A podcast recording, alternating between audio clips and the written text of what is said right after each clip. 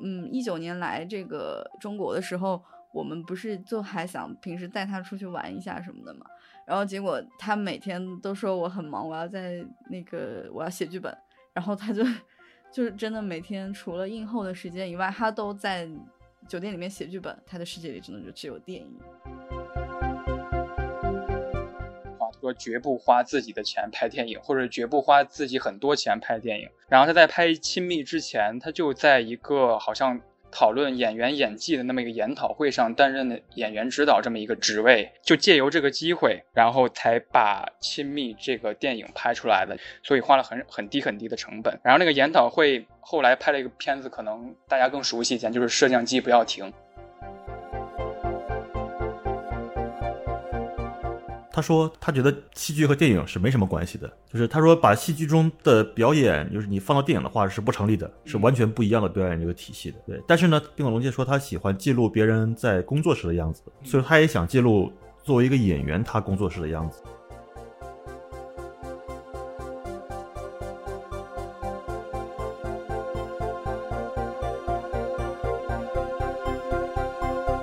Hello，大家好，欢迎收听《偶然误差》。偶然误差是一档以名词解释为起点的播客，我们会对生活当中的一些有趣的词条或者对地道的词条进行一些解释。当然，在主观探讨的过程当中，难免会出现一些误差，这些误差就是偶然误差。那么这期要谈的话题呢，关注很长时间的一个影人、一个导演，呃，是冰口龙介。先请两个嘉宾做一个自我介绍吧。大家好，我是汪精卫，然后有在豆瓣写东西，录播客做播客节目，然后同时呢也跑一跑电影节，看看电影，大概就是这样。大家好，我是宋小佳，嗯，其实平时大家叫我安妮老师，呃，我我主要是在呃林相文化做呃电影内容的策展，然后我平时自己也做一些嗯独立制片，呃，主要是关注，其实跟汪老师关注的比较像，都是。就是文艺一点或者是作者一点类型的电影，也会时不时的去跑一些电影节。只不过我没有写影评或者是一个自媒体去播报这些事情啊，啊，但是本人还是比较关注这个呃艺术电影这一块，对。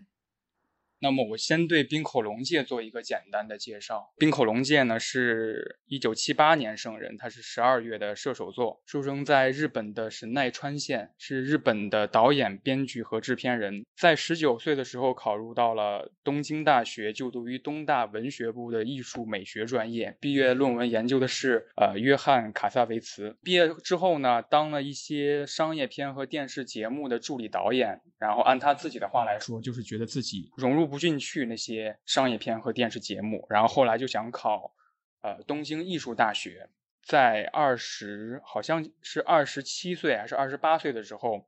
他考到了东京艺术大学的影像研究科就读。然后那个时候是影像研究科成立的第二年，当时两个教师是北野武和黑泽清。他拍了八毫米的电影《若无其事的样子》，然后之后在呃东艺大的电影系。的毕业作品是《激情》，然后后来的一些作品大家应该都熟悉了，呃，《夜以继日》《欢乐时光》《偶然与想象》《驾驶我的车》。最开始我想聊呃冰口龙介这个选题的时候，当时正值北京电影节开始，他的焦点影人是关注了冰口龙介这位导演。怎么说呢？我跟安妮老师也聊过，北影节的焦点影人这个片单实在是有点怎么说呢？呃。有点磕碜，就是两部电影，一部还不是他的导演作品，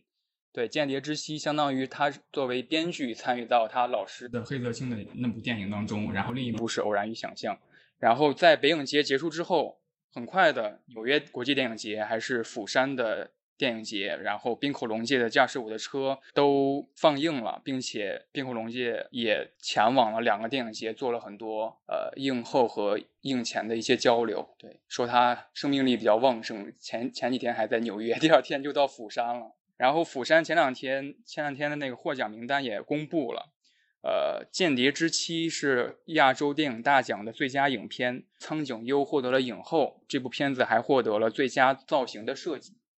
因为我知道汪精卫老师那儿有台有一个开场的小惯例，就是迷影时刻嘛。不如说说我们真正喜欢上冰火龙界的那个时刻是什么？哇，可以可以可以，这个角度很妙啊。呃，我对冰口龙界的这个命影时刻应该是从《欢乐时光》开始的。呃，这是一部长达五个小时的电影。呃，当年呢是二零一六年上海国际电影节展映了这部影片。呃，可能是呃冰口龙界的电影第一次在中国进行一个呃非常正式的一个放映，应该是首映。然后我当时呢是很好奇，因为一部五小时的日本电影，它会讲什么？呃，它呃为什么敢于拍这么长的电影？然后它肯定是有一定的这个巧妙和精妙之处的。呃，然后果然，呃，我看了《欢乐时光》，并且是呃它中场没有休息的，是五五个小时一起放完的。它不像后来，比如说台湾放《欢乐时光》公映版是分成上下集。啊，它是那个上海电影节是一气呵成，但期间呢，我一次呃手机也没看，然后一次瞌睡也没打，然后就是没有任何尿点感觉，然后我被这个深深的这震撼了。呃，影片里面这个五个小时里面，它里面的这些几个女性，她们的这个故事，包括它里面很长的场景，比如说在这个室内进行了一个呃呃活动排演等等，还有包括女人去朗读呃自己的作品等等，就是这些。片段的让我非常深刻，而且它里面的台词的这种自然性，呃，这几位女性，呃，我查了一下，应该都是这个素人演员，然后她在里面所呈现的那种非常自然的状态，就好像摄影机不存在一样。我通过上海电影节，通过欢乐时光，然后发现了冰恐龙介这个宝藏，我觉得，哎，她真的很厉害。然后后来呢，呃，也是那个在釜山电影节，他有看那个夜以继日，再后来就是呃托那个林相的福。对林相那个搞了一个冰口龙界的一个很非常全面的一个，啊，比这届北影节全面的多得多。他那才是真正的焦点影人的一个影展，啊，非常有幸能够看到他很多早期的这个短片作品，嗯，然后以及他那个有些比较难得的像《亲密》这样的，他也是四个小时的影片，然后也是很难得在那个。呃，其他的这种电影节上所看到，然后呃非常高兴，然后那次能够就是把《冰口龙介》看个爽，对，基本上都看了，没有看的都补上了。呃，我我觉得包括《激情》和《亲密》也是呃给我非常大的震撼。然后我觉得这个真的是冰口龙界是非常优秀的一个导演。然后所以说今年呃通过偶然想象。在柏林的获奖，以及驾驶我的车在戛纳的获奖，然后冰恐龙界一下子获得了全世界电影人、还有观众、还有电影节呃影评人等等的的关注，呃，甚至也是变成了日本可以说当下最炙手可热的一个导演。当然，冰恐龙界他也不年轻了，对他也是作为一个七零后。刚才我也那个说起过，就聊过这个话题，就是。其实我觉得冰口龙介他并不是说，呃，那个突然一下子一个爆发的一个导演，他其实是一直都是质量非常稳定的，呃，不算高产，但是说他每部都是精品，呃，只是因为他这呃一年推出两部作品，同时这两部作品的质量都非常好，呃，得到了戛纳的和柏林的关注，同时呢，因为在电影节上的影响力才获得全世界的关注，但其实他一直都是一个非常呃厉害的导演，想听听。安妮老师的那个迷影时刻，因为一九年的时候，林相做了，刚才王老师也提了，比较全面的冰恐龙界展。因为最近两年，冰恐龙界才是有越来越多的声量和越来越多的关注，都开始提及冰恐龙界。在一九年的时候，可能影响还没有那么大。在一九年做冰口龙界的展是一个什么样的想法和心态呢？对，其实我。我真的了解他非常晚，就是因为我做那次展，我才了解到就是这位导演。因为一九年的时候，其实有一个冰口龙界爆发的点，就是说《夜以继日》的出现，大家都在疯狂的就是讨论这部影片，然后资料馆其实也有放。那个时候我其实不太清楚这个导演是谁啊，然后后来是因为就是那个中山大树，就是也是一个日本的一个策展人嘛。然后，因为跟我们也认识，就有这个契机说，哎，因为夜以继日火了之后，我们是不是可以再给他做一次？因为其实，在二零一一年的时候，他就已经在，就是这位日本的策展人，他其实那个时候就已经在中国放过冰河龙界的电影了。然后，但是那个时候呢？就是他把冰恐龙界介绍到中国来的那那一次，其实是以一个非常就是小众且独立的这这种导演的这种身份介绍过来，因为他本身这个策展人本身他关注的也是中国和日本两地的这种独立和作者电影，所以他作为一个交流的活动呢，在一一年的时候就已经呃来国内放过一次了。然后他就想说，哎，因为这个导演现在可能出来了，然后我们再给他做一次比较全面的这个这个展。那当时是三 D，从呃北京，然后到呃南京，然后成都都有做。我其实看《夜以继日》都是在我们这个展之后了。其实《夜以继日》的争议蛮大的嘛，就是可能喜欢的人非常喜欢，然后不喜欢的人就觉得这什么东西乱乱七八糟、莫名其妙的。我其实真正喜欢上冰恐龙我觉得，是因为我在做这个展的时候需要去做一些字幕的工作嘛，所以我看。激情大概就是以做字幕的方式看激情，大概看了至少有五遍，我就特别喜欢这个电影。就是一开始我可能会觉得，哎，好像特别的狗血，就是怎么会有这么狗血的事情？但是当我看了可能到第三遍的时候，然后到第四遍、第五遍，我就会觉得，哎，真的很妙。就是很多人可能会觉得说他拍的东西都太。就是太狗血了，怎么感觉他可能会觉得很低俗，或者是很上不了台面的这些事情，就是拍成一个电影，然后还可以在国际上名声大噪。但是我看了之后，我其实觉得特别的真实啊，就是他把很多人不敢拍的东西放上去了，就是。就其实我们都说生活其实比电影狗血很多倍嘛，然后他只是把它很自然的去去表达这些东西，而且他有一个很厉害的点就在于他把这些狗血的事情拍的非常的不狗血，在我看来就是以一种非常自然然后很真诚的一种方式去表达。我觉得《激情》是奠定他，因为毕竟《激情》是他的第一个长片嘛，也是他的毕业作品。那以非常低的这个成本去做出来，然后其实是奠定了他后面很多，就是他拍摄电影的这种方式和他要表达的东西，其实在《激情》里面都我觉得有很多的缩影。就我和中山大树，我们两个人其实都有一个共同的点，就觉得其实《激情》算是他真的拍的最好的一部电影。就是最真实，然后，然后我后来看了，就他那些短片，其实都真的非常有意思。我觉得就是如果有机会，我我其实也跟你讲嘛，就我本来今年下半年还想要再做一次，在北影节之后，我再给他来一次 比较比较全面的 这个，然后，但是因为现在我们的情况，对，就等等有机会的时候，我们可以再做一次。后来就是可能。也是今年我才迟迟迟，就是终于点开了《夜以继日》，因为我很很害怕说就是呃看了之后会觉得不好看。但我那天晚上点开了之后，我看完我就觉得哇，我真的是泪流满面。我觉得就是拍的太好了。它看起来是一个，就比如说，哎，怎么会生活中怎么会遇到两个同样的人？然后你怎么会同时爱上一个就是长得一样的人？就但我觉得就是他探讨的非常的深刻，就是说到底是内心还是说。就是你的外外表，然后为什么这个女人会一直在两个男人之间游走？我觉得这个是特别真实的。而且我还今天还翻了一下我们当时映后的一些，就导演来现场的一些映后观众的提问嘛，就是就是有人有一个观众好像就是问说，为什么你的电影里面就是就是会有很多的出轨啊？然后为什么？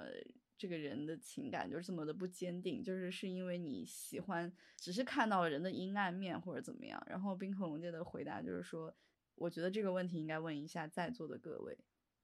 就是你觉得你到底是一个什么样的？就是人到底是什么样的？人性到底是什么样的？我觉得就是这这句话其实就能够看出来，他他的电影其实探讨的东西就是那就是人性嘛，就是人性本来就是不可控的。那他就是只是展现了这种人性的复杂性而已，这就是我的就时刻。然后后来就是因为我刚好又给北影节做初审的评委嘛，然后我就比较早的看到了这个《偶然与想象》，然后看完了之后就很嗨，就是 就是很嗨，然后我还请了，就是在就是反正就是我觉得。偶然与想象，我们待会儿可以重点聊一下。我觉得就是真的是挺有意思的，而且我后来了解到是，就是因为他来，嗯，一九年来这个中国的时候，我们不是就还想平时带他出去玩一下什么的嘛。然后结果他每天都说我很忙，我要在那个我要写剧本。然后他就就是真的每天除了映后的时间以外，他都在酒店里面写剧本。然后我看说其实是他大概应该是做完了我们那一次放映回回。回日本之后，就其实拍了这个《前面的一个故事还是两个故事，然后到一二零年之后又拍了最后的一个故事，还是怎么样的？反正就是他真的是一个非常高产，然后就是他的世界里真的就只有电影。对对，很旺盛的一个人。其实我跟安妮老师的轨迹，或者是对冰恐龙记的情感还蛮相似的。其实我最开始也是点开了《夜以继日》那部电影，才大受震撼的。呃，我能理解别人说他狗血的那一面，但是对我来说，那确实是很美的。刚才安妮老师提到那个阴暗那个那个阐释，我觉得就是电影中那个角色跟他的那个男的，就是东出昌大演的那个人，在凝视他们屋子前面的一条河流。然后东出昌大的那个角色说了一句：“说河水好脏啊。”女主角说了一句：“但是很美。”这句话就反而阐释了。人是复杂的，人是观看角度是特别多维的。之后在一些讨论，或者是对《冰火龙界》电影《夜以继日》这部电影的一些阐释和解释当中，它其实表达了冰火龙界对于事物统一性和唯一性的这些事儿的。看法就是世界上不可能存在两个完全相同的人，一条河不可能同时又脏又美，这反而阐释出来我们每个人看待事物是按照那个夜以继日的故事逻辑来讲。女主角她因为这个爱情，所以她变得有些盲目的，而且《夜以继日》这部戏戏内戏外也都是。怎么说呢？拥有着冰火龙界风格的一些趣事儿吧。在戏外，东出昌大也和女主角的扮演者有了对 对有了出轨暧昧的故事。对 对对对对，这可能。这可能我后后来解释到，可能跟冰火龙界的一些导演方法论有关系吧。我在看他的一些访谈和东周昌大的一些访谈的过程当中，才知道冰火龙界在《夜以继日》这部电影的表演方法上，他要求的是东周昌大和女演员的对手戏是反复的、反复的排练，他们要一遍一遍的念剧本。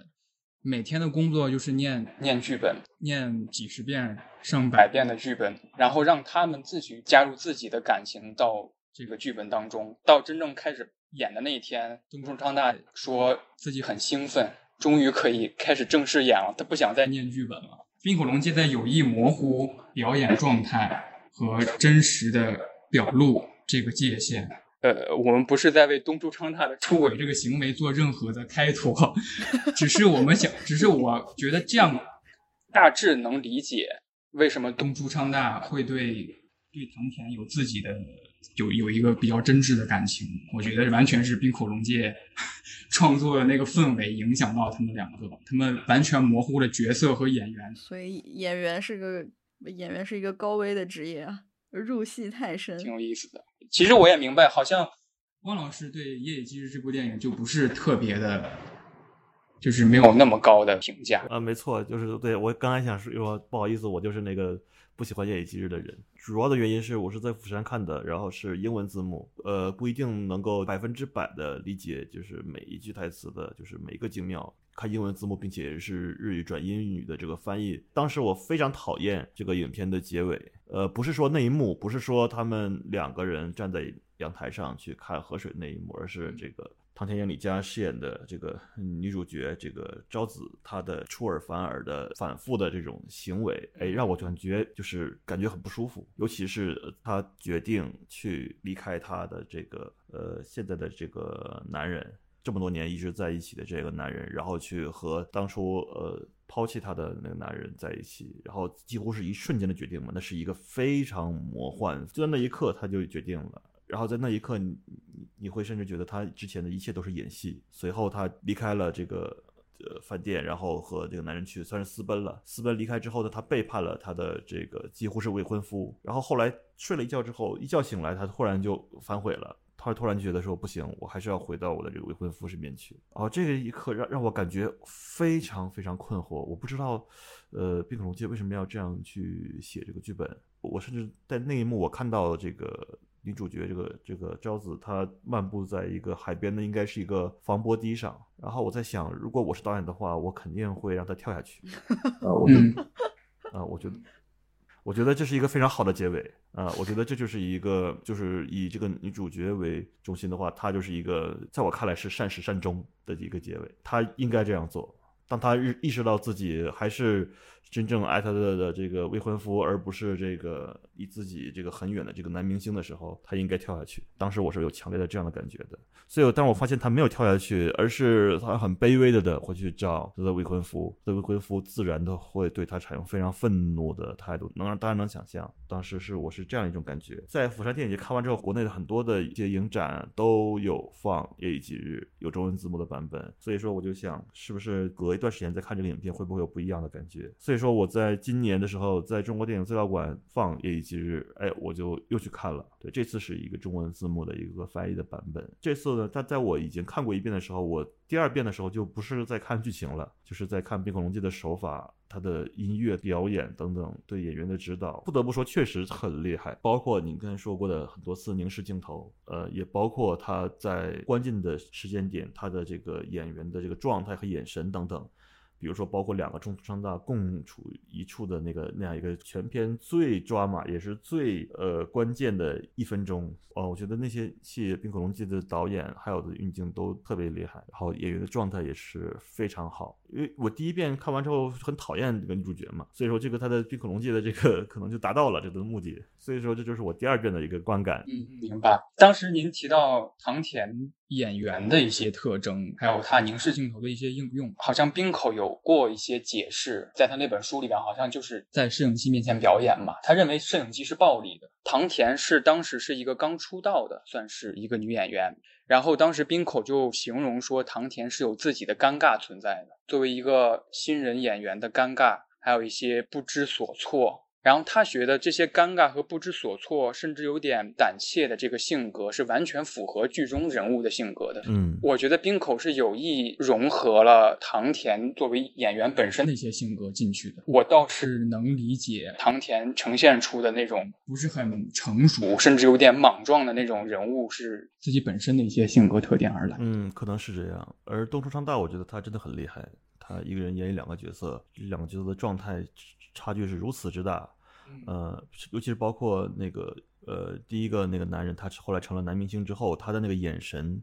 包括他的那个看人的那种状态等等，哎，是完全是不一样的。然后他能够准确的把握到这两个这两种状态，哎，他真的特别厉害。我不虽然东昌大他出轨了，但是呢，呃，他在他出轨事件之后，他的几部电影陆续都有上映。包括这个《基地之妻》，对，包括那个《我走自己的路》，然后也包括这个《蓝色》。哎，很有意思的是，我我都在各个电影节上都看到了，然后我都觉得里面东昌演的是真的特别好。あの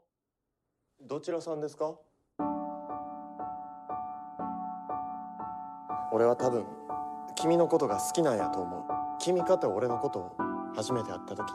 何か感じたんとちゃうか？良平のこと好きやで。 めっちゃ好き。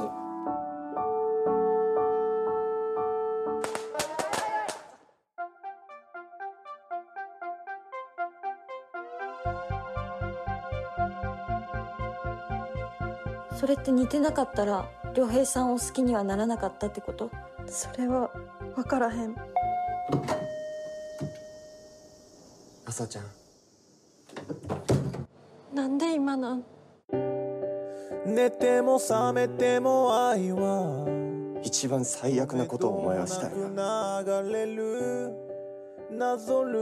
大事なんやったら大事にしたらええやん。どうせそれしかできへんのやから。大雨が降った後に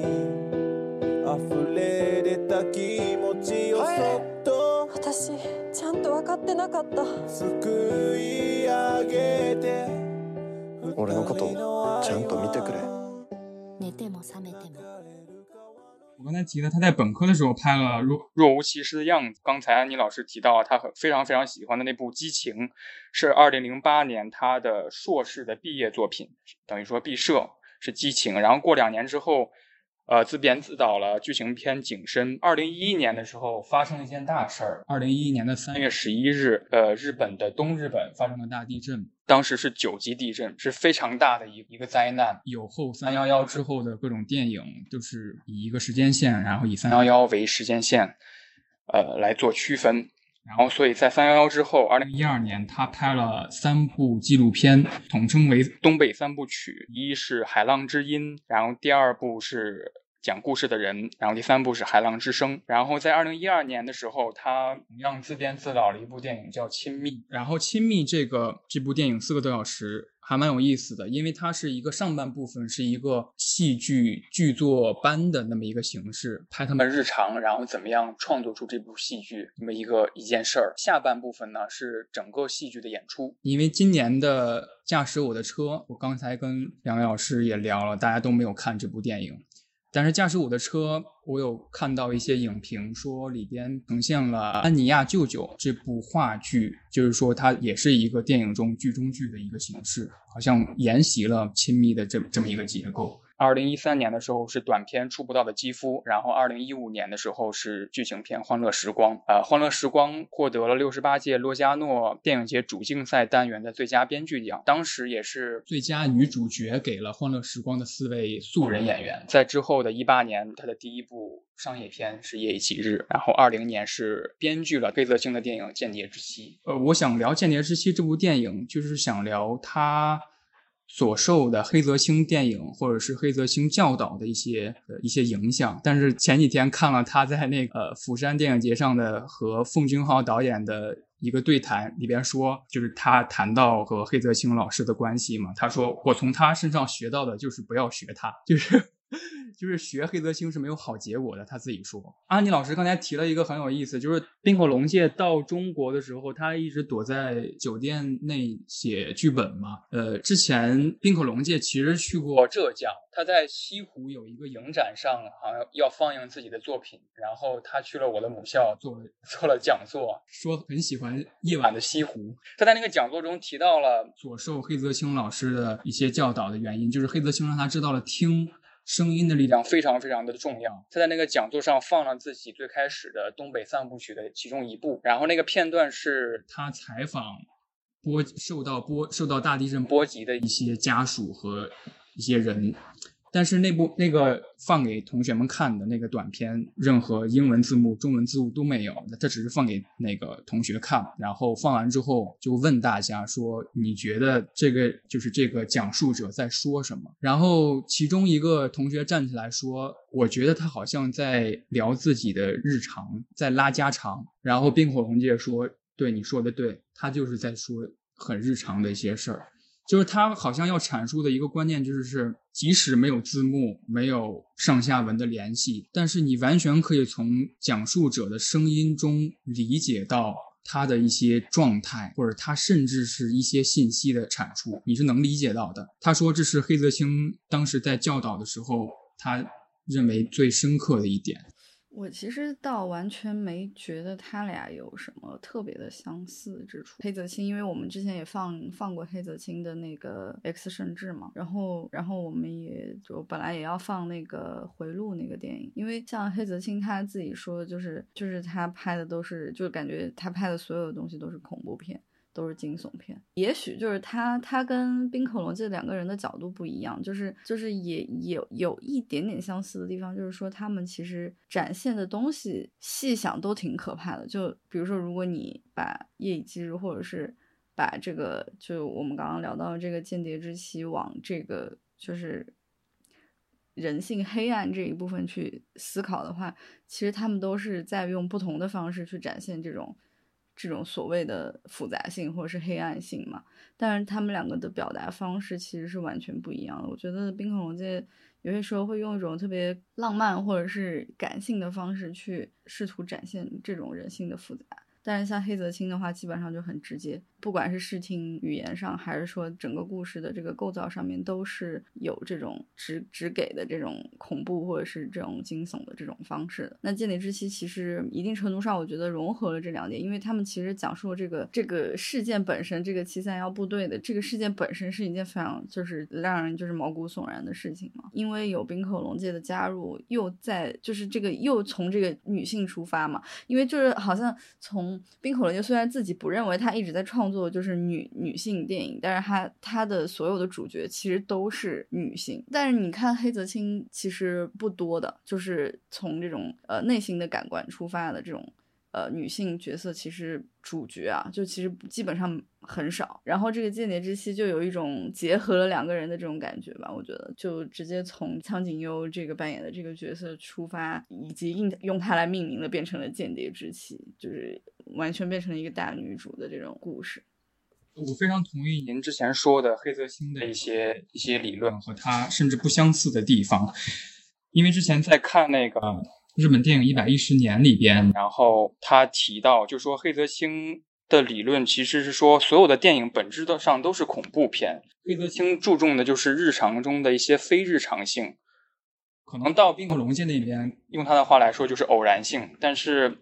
冰火龙介更擅长捕捉，就是人和人在面对面交流，完全作为两个个体的人的时候的一些细节，自由流露出来的东西。他把那些东西称之为即兴吧。但是黑泽清更关注于人作为本身的一个实体，它本身就具有恐怖性。所以您刚才提到的《X 政治》就有很多，比如说对于罪犯的描写，对于那些邪教如何在催眠民众的一些描写。就是他认为人本身是恐怖的，甚至他在一些作品里边直接，比如说在《预兆散步的训练者》里边，他就会描绘一些外星人，他他们是如何以人的形态来侵略地球的。在《毛骨悚然》里边，他会就会写，比如说连环杀手、残忍的杀人手段的那么些人是怎么样呃生活的。对，我觉得他们两个人对于人本身的理解。就是不太一样的，就是你其实从他们两个人的外貌就能看出来，其实就是黑泽清长得，其实我觉得还 挺难以接近的，就是会给你一种距离感，就是然后但是你看冰恐龙就长得特别可爱，就是 就是会让你觉得特别呆呆的，然后很可爱萌的那种感觉，就是我觉得因为其实我刚刚说这，就是因为我觉得是。我很相信相由心生嘛，就是因为我觉得他们拍出不一样的东西，一定是他们对于人的这种看法是不一样的。就是可能，嗯，黑泽清觉得这这些就是人，你像你刚刚说的，他觉得所有的这些片子都是恐怖片，因为他看到的都是一些很阴暗的东西。那可能他看到的阴暗东西，在冰恐龙界看来，其实就是很很日常，或者是很偶然，或者是很呃。就是很可以理解的一些人性的一些点，所以他们结合在一起会出现一些很奇妙的一些东西。对，对，您刚才说这点让我突然想到了一个一个豆瓣短评，就是在《若无其事的样子》那部短片里边有一个这样的评论，因为呃，冰恐龙介出演了那部短片嘛。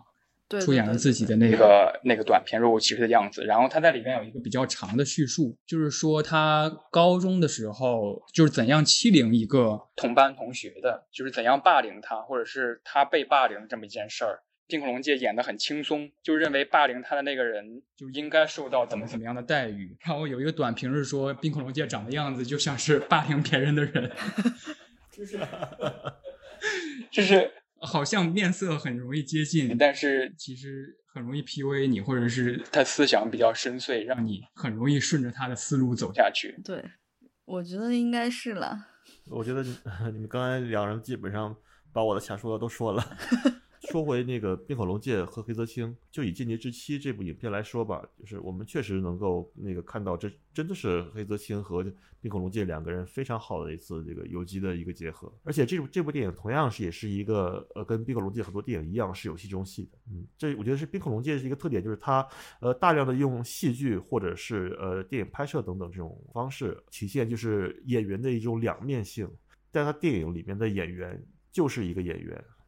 是这样的。其实可以谈到冰口龙介的一些创作方法论，特别是在《欢乐时光》那部电影里边，长达四个多小时的那个长片里面，就是他谈到创作《欢乐时光》的时候，他其实是在一个八个月的一个戏剧创作班上，作为一个导师的身份，在那个班上做指导。他跟随这八个月整个这个班级的表演任务或者是戏剧教学过程当中。他开始不断填补这个剧本，然后找来这四个素人演员，也是戏剧班上的学员。他和他们共同创作剧本，通过这八个月的共同相处，然后共同创作出了这个《欢乐时光》的这个剧本。甚至有些时候，就是那四个素人演员他自己有创作决定权的。冰口龙介在写剧本的时候会给他们剧本看，说你要演纯这个角色。有些演员就会提出说，他觉得他印象中的纯并不是冰口龙介所写的那样，他觉得我演的这个角色应该是什么什么样。然后冰口龙介自己也说过，一个导演在电影中的声量越小。能够给予角色的呃创作自由度就越大，然后他给予这些素人演员比较比较充分的发挥空间，然后让他们自己去延展出《欢乐时光》整个呈现出的状态。我觉得这个是这个创作论是非常非常妙的。但其实冰口龙介本身是没有任何的戏剧背景的，我也其实很好奇。而且你们刚刚其实说到那个《欢乐时光》里面那个四个女演员嘛，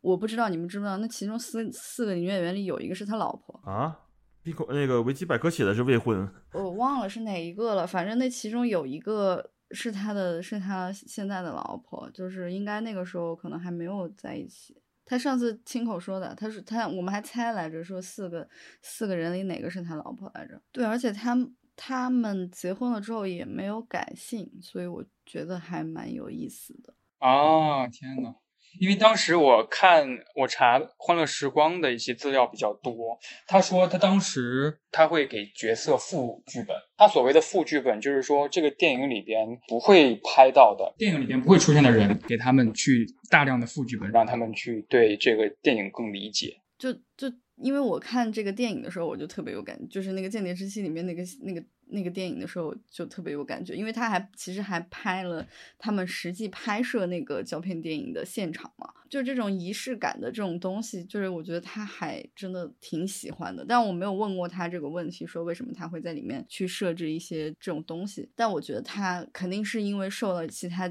导演的影响。其实他好像自己也说过，因为黑泽清本身是一个听众如果看的话，或者朋友们如果聊聊到的话，他是一个话剧感很重的那么一个风格，不管是他的。东京奏鸣曲还是他的间谍之妻，有人说间谍之妻是一个话剧感很重，好像是舞台感甚至是设计感很重的一部片子。但其实黑泽清就是就是那样的一种一种感觉，他把人或者是把一些角色设置成为一个好像要登台表演的那么一个状态，甚至在东京奏鸣曲里边，人完全变成一个机械的，每天即使他失业了，还要每天去工作场地去上班那么一个状态，就好像是一个戏剧不断上演、不断上台的那么一个过。程，冰口龙雀在戏中戏的一些或者话剧感的一些东西，可能是学学到了，或者受到了黑泽清这么一点点的影响。嗯，呃，我补充一下，就是我正好看到一个冰口龙介的一个专访，他就聊到了电影和这个戏剧的关系。他说他觉得戏剧和电影是没什么关系的，就是他说把戏剧中的表演，就是你放到电影的话是不成立的，是完全不一样的表演这个体系的。对，但是呢，冰口龙介说他喜欢记录别人在工作时的样子，所以他也想记录。作为一个演员，他工作时的样子就是排练嘛，就是表演等等，就是演员的工作。他就是抱着一个记录的是演员工作，而不是说某人在演戏。呃，所以说他是以这种想法来拍摄这个戏剧的部分的这么一个考虑。哎，我觉得这个角度都真的是很有意思。就是说，我觉得就是因为我们一开始总在电影里面看到戏剧，就觉得是戏中戏是一种呃一种戏剧中的戏剧的表演。但是呢，就是他其实冰口龙介说，他就觉得是在记录一种人的工作状态。今晩帰ったら少し話せる。なんでわざわざそんなこと聞くの？ はじめまして、高槻と言います。奥様にはいつもお世話になっています。そう。おっと。おっと。妻を亡くし、喪失を抱えて生きる男と。すごくいいドライバーです。よろしくお願いしますある過去を持つドライバーの女私はあの車が好きですとても大事にされているのがわかるので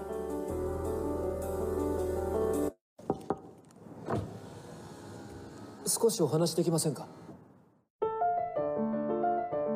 もしよかったら僕に音さんのこと何か話してくれませんか？音が死んだ日もしほんの少しでも早く帰っていたら。ごまかさないでください。嘘を言っているようには聞こえませんでした。それが真実かどうかはわからないけど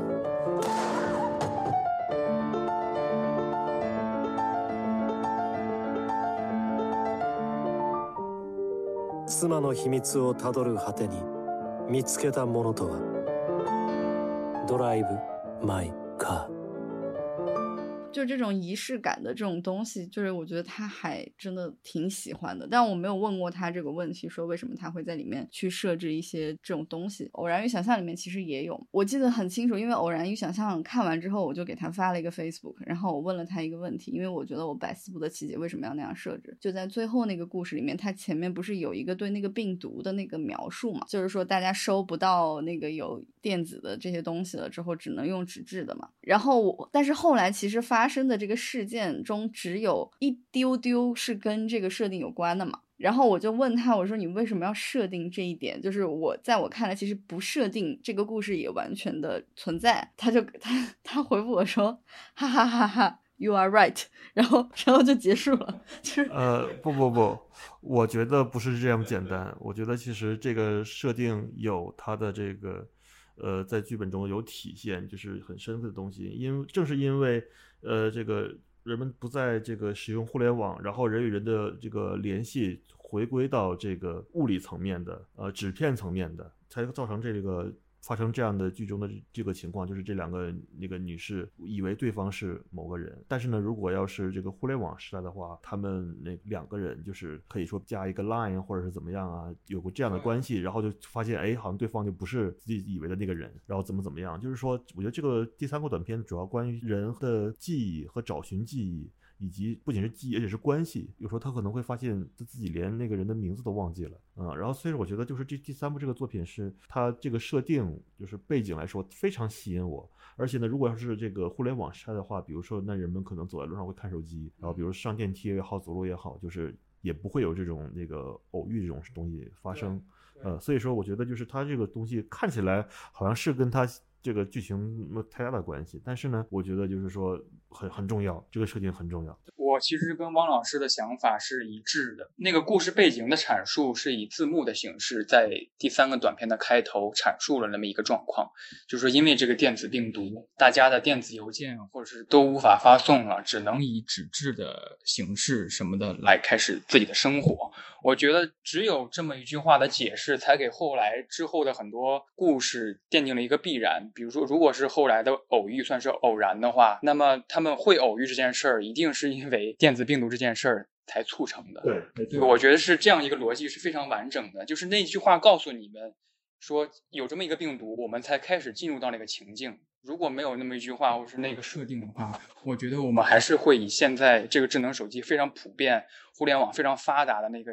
态度去看待整个故事的，我觉得那样是割裂的，或者有点不不太成立的。就是说，在现在的这种情况下，很难说完全找不到一个人，就是在网络发达情况下。比如说我个人，我我甚至我们那个小学的同学都有一个微信群，虽然大家都不怎么说话，从来没说话，但是还是有。所以说，在一个大家放弃互联网的这么一个时代，就是人与人的这种交际的这种关系是完全不一样的。哇，这个设定太让我着迷了。现在很多电影如果想拍这种东西的话，它只能去把这个时间往前推，比如推到这个两千年之前，甚至更早，九十年代初啊，那时候就是互联网基本上没有太发达。但是呢，冰恐龙界在这里面呢，而是反其道而行之啊，它涉及到一个当代的这个事情，而且最有意思的就是说，它这个剧本是可能是一九年写的，但是呢，这一段是二零二零年七月份拍的。我们看到这个它的设定来说是那个很科幻还是很不可成立的，但是说二零二零年我们都知道，就本来就是一件很魔幻的一年，对。然后人与人沟通的这种交流的关系，就是反而是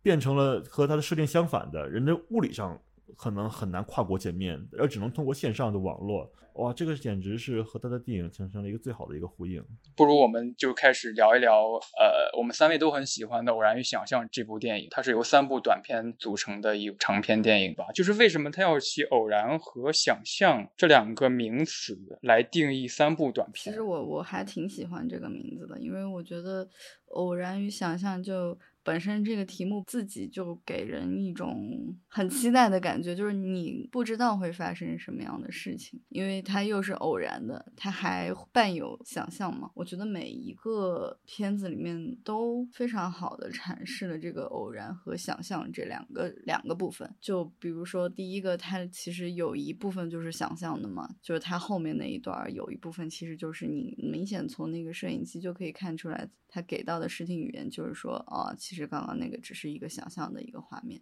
第二个故事其实就更更多的想象了，我觉得就是它后面有一个偶然的这个点，但是它前面给予你的想象空间其实是非常大的，我觉得。那最后那个故事其实它整个架构就是在一个想象的一个架构上面，然后发生了偶然的事情，所以我觉得它对于这个主题来说是阐述的非常。我补充一下，我觉得最后一个部分它不光是这个是架空的一个世界观，而且它更多的是。两里面的两个人都是也都是通过想象的这个方式，把对方想象成是那个人。就是我在在看《偶然与想象》这部电影的时候，我不断。的回思，就是说，到底什么是偶然？到底什么是想象力？这回事儿让我让我产生了很多很多思考。他改编的那部村上春树的那部短篇小说《驾驶我的车》，它是收录在村上春树的一个小说集里面。那个小说集叫《没有女人的男人们》。就是家福在做叙述的时候，他其实一直在想象妻子是一个什么状态，因为他不理解为什么妻子不断的出轨，不断的离离开自己，跟别人有染。所以他一直在试图理解，他是一个想象中的妻子。像《欢乐时光》，《欢乐时光》到后来，纯这个角色是离开的，其他三位女女性角色都在想象纯如果在的时候，他会怎么表达，纯会怎么样做出什么样的行为和反馈。他把想象的思路拖得特别特别宽，就是人在面对一个真实的朋友或者人的时候，都会有一个想象中的对方。然后偶然这回事儿呢？这可能也是大家认为有一点有点狗血或者有点非议的事儿，就是它太多偶然了。他的电影就是偶然促成的，怎么可能？我跟你叙述一件我我喜欢一个男生，然后那个男生正好是你前男友，这这回事儿可能太偶然了，就是生活中不可能遇见这回事儿，会大家会觉得太狗血了，大家觉得就是冰火龙界太刻意了，就是为了促成这个偶然，他不惜牺牲多了很多逻逻辑。你说的是这个太过这个狗血的偶然，我觉得也不一定，因为。我们在生活中可能很难遇到像电影中那样的是一个设定，但是我们可能会经常遇到说两个人聊一聊，发现哎，我们认识共同的好友，然后我们就了解他怎么怎么样，或者是我们在朋友圈发现哎，你也给这个人点赞，你怎么也认识他？对，这种事情太多太常见的，呃，只他只不过是两个女人共同和一个男人都有过这个关系，所以说我觉得这个并不一定是特别特别就是不可能的事情啊，我觉得不至于。呃，说起这个想象那一刻呢，就是第一幕里面短片，呃，就是刚才那。安妮也提到的，就是说呢，有一个这个想象的镜头，然后那个就很有意思。当然能想到就是洪尚秀，包括奉俊昊，他也想起了洪尚秀。奉俊昊也问起了这个问题。当时看到时候，我第一个不仅想到的是洪尚秀，而且还想到的是那一部《这是对那是错》，这是对那是错的设设定，就是同一个同一组人物，然后在同一个场景下，然后他们可能有两种模式，一个是对的，一个是错的，两种相处的状态。他肯定不是呃为了就是单纯的就是我要模仿洪尚秀，或者是致。敬怎么样？而且他完完成了一个在呃一幕画面中这个演员的一个走位的一个完成。正是因为这个一个 zoom in 的这么一个画面，使得呃另一对男女演员在上一幕他们离开的这个场景之后，可以在这个 zoom in 的时候，他们赶紧从后面又回来，给他们这个充分的时间去回来去坐在那里。看完之后呢，就是我还和一个这个朋友就是一起讨论，那个朋友认为说这是两个镜头剪的，而我我认为说不不，这绝对是一个镜头，绝对就是一个镜头，这个镜头。非常重要，而且是导演 zoom in 就是为了这一个镜头的完成。然后后来我查了一些资料，确实是，而且然后这一刻还是就像《夜以继日》里面那个两个东升称他同框的那一时刻，都是一个非常非常重要的时刻，可能是极度的狗血时刻，也可以这么说，也也是一个极度的一个紧张的一个针锋相对的一触即发的这么一个时刻，人与人之间的关系就是很脆弱的，你可能一句话一个决定就是改变很多事情，事情会截然不同。其实那个冰火龙界之前还，呃，怎么说呢？同台竞技过洪尚秀的，就是二零一二零一六年吧，就是他，呃，洛迦诺，欢乐时光，洛迦诺得了。金豹奖的提名，然后 金豹奖是给了这是对那是错。其实这个也是讨论比较多的一个话题，就是在偶然想象里讨论可能更多，就是大家所谓的边口龙界含红量，就是洪尚秀的这个味道越来越浓重的这么一个趋势。我我觉得还好哎，其实我觉得整个整个就是就我当时的那一刹那，我确实是觉得我操，这是什么洪尚秀来了吗？然后但是。但是后来你就是我觉得两个人的手法其实还蛮不一样的，就呃不知道怎么说，因为我其实个人不是特别喜欢洪尚秀，因为他真的太反复的 zoom in zoom out，我有点不太受得了。但是呃，但是这已经变冰口的成一个红上秀的一个特点了，就是你看到这个就对想起对对绝对想不到别的。对，但是但是我会觉得说，冰口龙介对于就是红上秀一般其实真的是只是在聊感情吧，我觉得就是真的就是男女之间的这种情感。然后因为我之前在韩国有留学过一段时间，所以我我会觉得就是太韩国了，就是整个的那种聊天的方式和和就是他们比如说吃吃喝喝，不不经常都会有烧酒啊，然后两个人又到哪个地方去转一转啊什么的。我觉得其实洪尚秀可能跟张律更接是是是近一点。对，就是在看那个韩国电影，感觉他们感觉就是离不开真露的烧酒，对，然后没有什么事情是一顿烧酒解决不了的，如果有的话就两顿。对，我觉得与其说这个他们俩的相似性，真的不如说他们俩其实都呃有点像侯麦。对这个录命的时刻，确实让我有点出跳。但是我觉得他认为的呈现出来一个突然的偶然时刻的一个手法吧，不能完全以一个技法来谈两个导演创作论的相似性。但是谈到侯麦这点，我还是比较认同汪老师的。偶然想象第二个故事，就是想象中的性爱，其实有点像侯麦的那个午后之爱嘛，就是男人不断的在一个无聊的午后，想象着和巴黎的任何一个女女人有一段什么什么关系。嗯，我想到了那个克莱尔之妻，就是这个男人也也是有点想去那个勾引这个女人，然后然后后来呢，他是通过这个抚摸这个女孩的这个膝盖的这个一个方式，然后在一边听这个女孩的这个叙述，然后一边就就完成了这么这么一个动作，然后在他看来，他已经是他已经完成他想要做的事情了。这让我想到了那个呃村上春树的原著那个驾驶我的车那个短篇小说里有一个描写，就是他在妻子死后。跟妻子之前出轨过的一个男人有过一段朋友关系，有一段描写是这样的：他在一次酒桌之后和那个男的有一个握手，然后村上春树描写的是这双手就是抚摸过我妻子身体部位的手，他要无限的感触感触这双手，他要无限的呃记忆一下这双手的整个的触感和肌肤，我觉得非常妙。你说的这么一个相遇，这么一个握手，那不就是偶然与想象吗？对啊，对啊。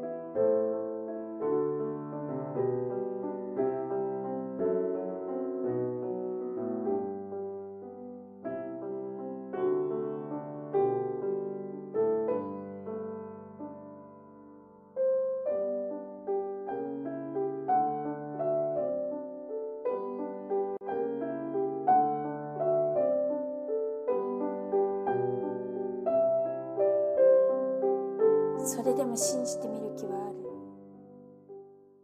其实我觉得第二个故事也非常非常妙，就是就是他自己好像表达过自己不会拍真实的 性交这么一个场景的，所以第二个是完全是一个以念白念出来的那么一个很亲密的一个场景，然后完全赋予了很多很多想象的空间。我反而更喜欢第二个故事，我觉得是一个三个，如果三个都算生活流的素菜的话，我觉得中间那个是一个比较口味比较重的荤菜。对，对我来说。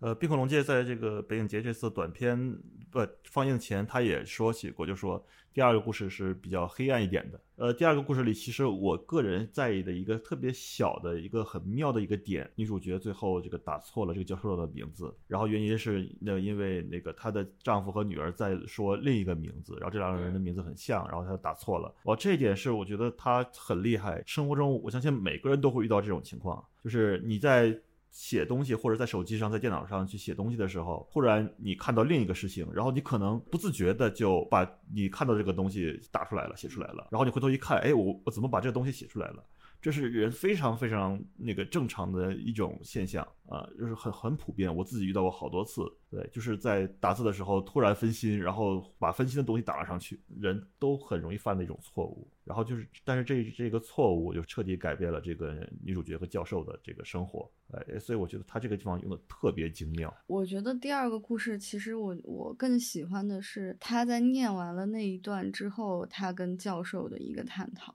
就是其实教授看起来是一个前面其实看起来很紧张，就是非常那种日本人的那种感觉，就是他不断的开门，然后那女孩不断关门嘛，就是这个门太妙了。对对对，他就是想不断的想要，就是营造出就是在这个私密空间和这个公共空间这种关系。然后呢，这个教授就是把它打开到公共空间，然后也是为了一定程度上，我觉得是在保护他自己吧，在前面的至少在前面的这一部分来说。但是当他知道了这个女生并没有去谴责上他，或者是去教育他，反而是让他去接受自己跟别人的不一样，这个很大程度上是。我觉得是导演在对这个社会，针对日本社会的这种包容性的一个探讨。可能大家会在道德上说，觉得这个女生非常的有问题，就她为什么会做出这样的事情？但是教授反而给予了另外一种解读，让这个女生去接纳自己。我觉得就是这个探讨是非常的有意义的。就对于我来说，就是就是可能为什么。我觉得也是他对于他自己的一个片子的一个给观众的一种阐释和让观众去接纳他的电影的一种方式吧。就比如说，可能他的一些情节看似非常的呃不堪或者怎么样，但是你就是这个社会上就是会有很多这样的事情，那你你没有办法去抵抗所有，那你可能更好的一种接纳的方式，说是去宽容和去包容这些这些人的存在，他们也没有任何的恶意，但只是说这个世界上可能会有。五花八门的人都在，我觉得这个对于日本比较刻板或者是比较严苛的这种价值观的这种探讨，我觉得是非常有意义的。嗯，对，这个感触，呃，我也有，而且很深刻。就是，呃，我想到之前冰火龙介在做《欢乐时光》的创作谈的时候，他谈到了一点，就是，呃，《欢乐时光》是后幺后三幺幺之后嘛，然后他就说后三幺幺之后是一个非常非常大的一个临界点，就是。三幺幺之后，人们生活的重心完全改变了，然后人们对生活的态度完全改变了。在欢乐时光中，这个的体现就是说，他们会做那个在戏剧课上做那个动作嘛，就是几个人背靠着背，然后。不用任何手或者什么其他动作，然后站立起来。如果一个人没有站立起来，另另外一些人都站立不起来。偶然与想象，其实第二个故事的女主角她是有家庭的，她是有很稳定的关系的，同时她也有一个外遇，她同时也有一个外遇。但是当时没有出现那个传错邮件的情况下呢，这个关系是很稳定的，她可以有外遇，是她可以有很美满的家庭和孩子。这个是非常固定的一个关系，然后那个教授也是非常固定的。那因为他写了新的小说，然后电视上在反复报道着他的那个小说角逐新人奖这回事儿，就传错邮件这回事儿，就相当于一个生活重心的偏移，或者是突然一方的力量的缺失，然后促成了之后的所有所有事儿。我觉得他对三幺幺这件事的探思考还是很重的，他觉得。人们生活终有终有一天，总有一天会发生巨大的变化，维持维持自己日常关系或者是这个社会人格的一些东西可能会突然不复存在。我觉得他是有这样的想法在的。呃，对，其实说到三幺幺这个，我觉得就是从现实的实际发生的事情来说，三幺幺。和这个新冠的疫情，要么是这个自然的灾害，要么是一个这个疾病传播，都深度的影响了人与人之间的这个关系。想起这个贾樟柯的那个《江湖儿女》，呃，它的第二段就是发生在这个零六年左右，就是紧跟着三家好人的这么一个时间观的设定。然后看那片的时候，我就觉得这个贾樟柯还是非常厉害的。为什么呢？就是它里面无论赵涛的表演，还有他的这些相关的设定，他的群演等等，他都是几乎是完美的还原了二零零六年的人的状态。在那个时候和现在中国人的这个精神的这个状态和这个社交是。天翻地覆的差别，人们的社交方式，人们的这个支付的这个方式发生了彻底的改变。但是在那个时候呢，我想找一个人，我可能就是给他发个短信或者是打电话，再往前倒十年，可能是传呼，然后再等他打电话回来，就是人的这个关系的连接是没有那么紧密的。那个时候人们也不会天天看着手机想，哎，为什么我发了之后他还没有回复我？所以说，在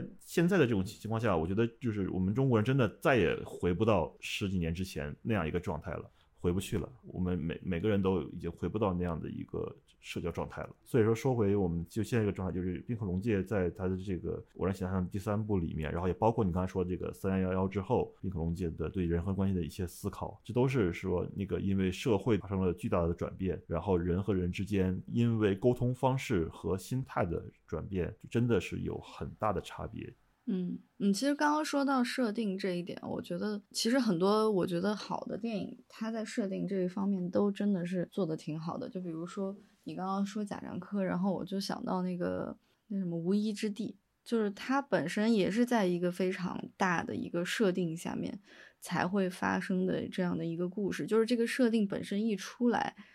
就已经让你直接的感受到了这个主人公跟别的人的不一样，以及。嗯，他为什么会有这样的一些体验？我觉得那个就是他也是简单的一句话嘛，就是他在前面说，哎，这个小镇以前是一个什么什么工厂，然后现在就是都搬走了嘛，然后就是很简单的一句话，然后你就会发现，就是他给你对于整个这个主角的代入感是完全不同的。然后刚刚是说到那个地震，其实我是成都人嘛，所以我零八年的时候有也有经历过地震。然后我们前段时间放了两次一个片子，叫做《红薯》，是一个北电导演的一个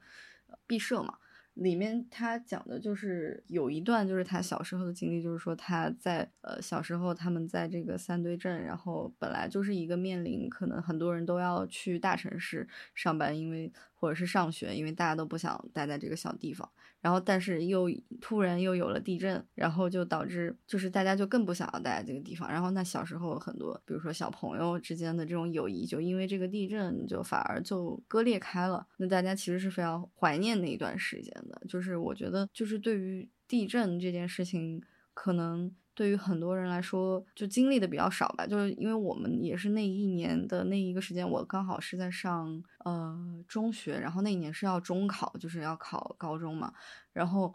是五幺二，然后所以其实是我们考试前没多久的，就整个节奏就会被打乱了。其实你真的经历过那件事情之后，你可能对很多事情的看法也会有很大的改变。比如说，像我在经历那种八级地震的经验是真的完全没有的，我觉得很少也会有人有，但是。我在当时才意识到自己会对这种大型的灾难面前的一个反应，就是比如说很多电影里面它的一种刻画，我才可以理解。就比如说有些时候可能灾难片里面会出现，就是大型的灾难发生了之后，很多人其实是没有办法及时反应的。那我本人就是那样的一个状态，就是说我已经完全听不见任何声音了。那我周围的同学跟我说话，跟我干嘛，让我躲到桌子下面，我本人已经是完全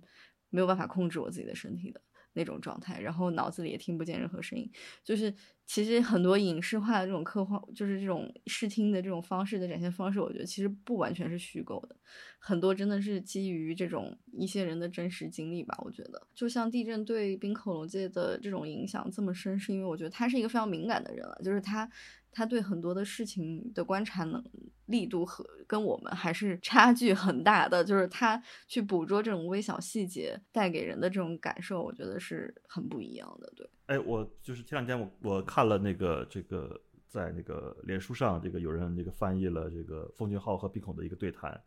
然后我就然后同时我也去看了他的那个原对谈的视频，然后釜山电影节真的非常专业，他居然有这个线上的一个英文同传。他的这个现场的这个翻译也非常及时，我觉得真的是一个国际电影节的一个专业性。然后看到里面其中聊的很多东西都很有意思，比如说冰口龙介和奉俊昊，你能明显看到这他们是完全两种不同的导演。比如说奉俊昊，他里面的那个他承认他，比如说《寄生虫》里面的那个所有的车上的戏。全部都是这个 CG，其实，在后期能看到，然后包括那个房子，就是它的二层也都是 CG 出来的。那个在这个片场都是搭景，然后在这个偶然想象的这个第一幕里面，这个冰口龙介就说他就不用 CG，然后这是我觉得这个冰口龙介和风景画完全不同，然后冰口龙介也是这个非常厉害的一点。对我刚刚其实有有一刚刚在说那个冰口龙介和黑泽清的这个区别和共同点的时候，其实我刚刚想说的是。我觉得他们两个都是特别有特别欣赏，我特别欣赏的一点就是用非常低的成本和非常多的限制去拍了一些让人觉得怎么样都是他们自己电影的东西。就是国内可能有我们之前觉得有一个导演会跟他们比较相似，就是像张明导演，他可能很多就是他们都是可能很多的片子只是非常低的预算，然后也也会有些可能只是一个活儿。然后像你刚刚说的黑泽清的那个去呃重压拍的那个片子，它其实也是一个一个任务嘛，对吧？就是但是他们可以把这种东西完成的非常有自己的辨识度，并且又达到嗯就是对方的要求，我觉得这种能力是非常，我觉得就是很多的导演和很多的电影制作。人需要学习的一点就是，冰口他自己也说嘛，他说他呃想要证明，就是说很少的钱也是可以拍电影的，他也不想要花太多的钱，即使他的《夜以继日》作为他的第一部所谓的商业片，那也是非常少的钱。那他之前的那些什么激情啊什么的那些就更少了，什么两百两百万日元也就可以拍一个长片这种。而且他他为什么又可以非常？其实我们可以去观察现在这个。电影行业里面都是真的非常高产的，不管是他，或者是黑泽清，还是呃洪尚秀，他们都是有自己非常固定的班底，然后用非常就是执行力非常强的这种方式去做电影，